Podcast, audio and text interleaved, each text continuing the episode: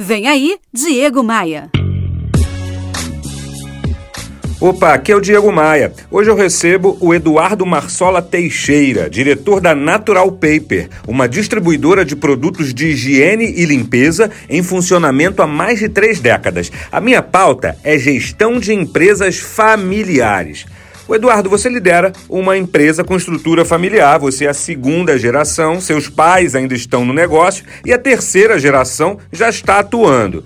Qual é o grande desafio para liderar um negócio como esse? Eu acho que é fazer a primeira geração entender uma terceira que já está chegando hoje no meu negócio. É uma distância muito grande e a informação a cada dia é muito rápida. Eu acho que isso, dentro de uma empresa familiar, é fazer entender, até porque aquela pessoa que é o primeiro gestor ainda está ali e ainda decide. Então, essa é o grande negócio, fazer essa ligação e fazer essa mudança gradativa sem impacto para o mercado, para, para os funcionários, que seja uma mudança e que seja uma alteração muito concisa. Além de você estar é, envolvido com diretores, né, uma direção da empresa, você por um outro lado tem um lado familiar envolvido. Em certos momentos você pensa duas vezes. Você pensa como gestor, você pensa, caramba, isso aqui tem uma gestão, tem família envolvida, né? Muito próximo. Então eu acho que hoje é a grande